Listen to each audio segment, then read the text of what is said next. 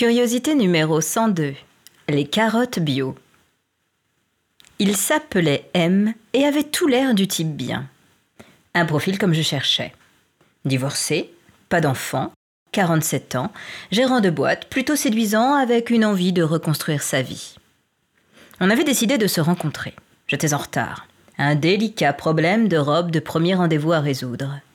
Je pariais sur une élégante sobriété avec quelques détails rock dans le sac et les chaussures. Une fois arrivé, je ne l'ai pas vu. C'était curieux. Il m'avait pourtant dit qu'il était là. Je me suis donc installée. Une fois à table, une série de textos m'attendait. Il me disait Je vous ai aperçu. Je ne vais pas donner suite. Entre les photos et vous, je ne vous reconnais pas. J'avais mis tellement d'espoir dans notre rencontre. Voilà. Ah, mais certainement pas.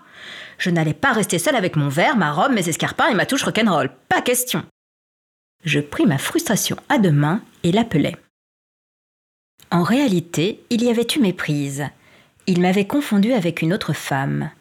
Finalement, malgré ce drôle de départ, la soirée a pu se dérouler comme prévu. Quelques jours avant notre première nuit ensemble, il y eut un étrange méli-mélo de SMS et je recevais je serai chez Biocop Chéri. Ravitaillement. Euh, sorry, non pas chéri. Oh putain, quel con.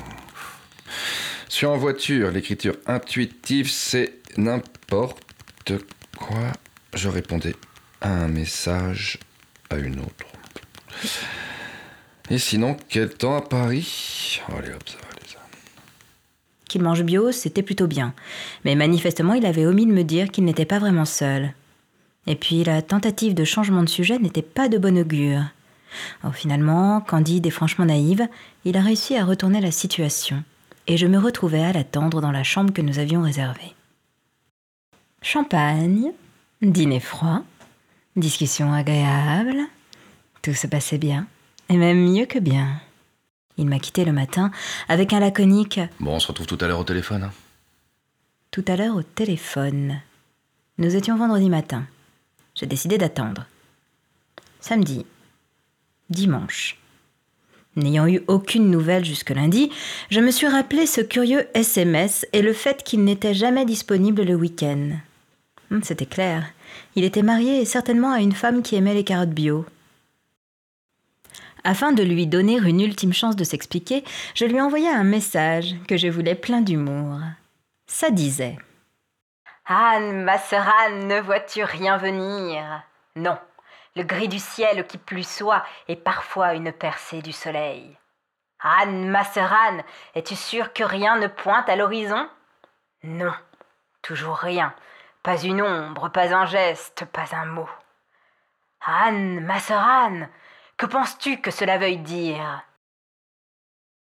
Anne se mit à réfléchir un peu comme moi, mais avec quelques siècles d'avance.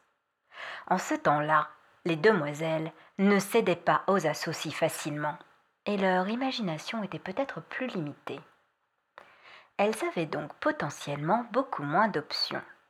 Le problème, c'est qu'au XXIe siècle, tellement de choses peuvent se passer. Alors, j'ai imaginé. Option 1.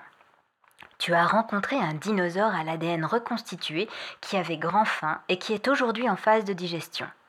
C'est rare, mais sait-on jamais. Option 2.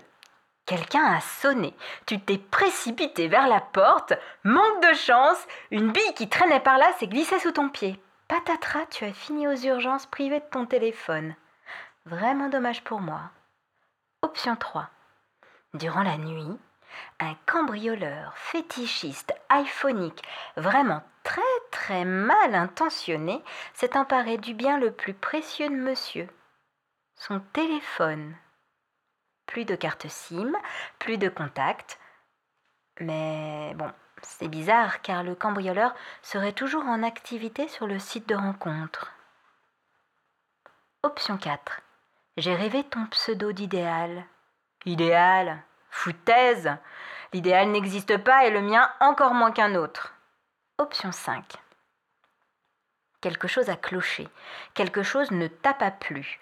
Mais alors quoi qui ne puisse être dit simplement avec des mots? Option 6. C'est une blague pour voir combien de temps je tiens. Oh, je suis joueuse. Mais je déteste perdre mon temps. La vie est trop courte et trop précieuse pour ça. Option 7. Tu étais un habile chasseur caché derrière de jolis mots et une belle apparence.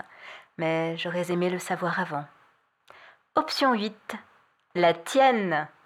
Mais attention, il va falloir être beaucoup plus imaginatif et plus drôle que Biocop. Je n'ai jamais eu de réponse à ce SMS. Il devait certainement choisir des carottes dans un Biocop qui n'avait pas de réseau.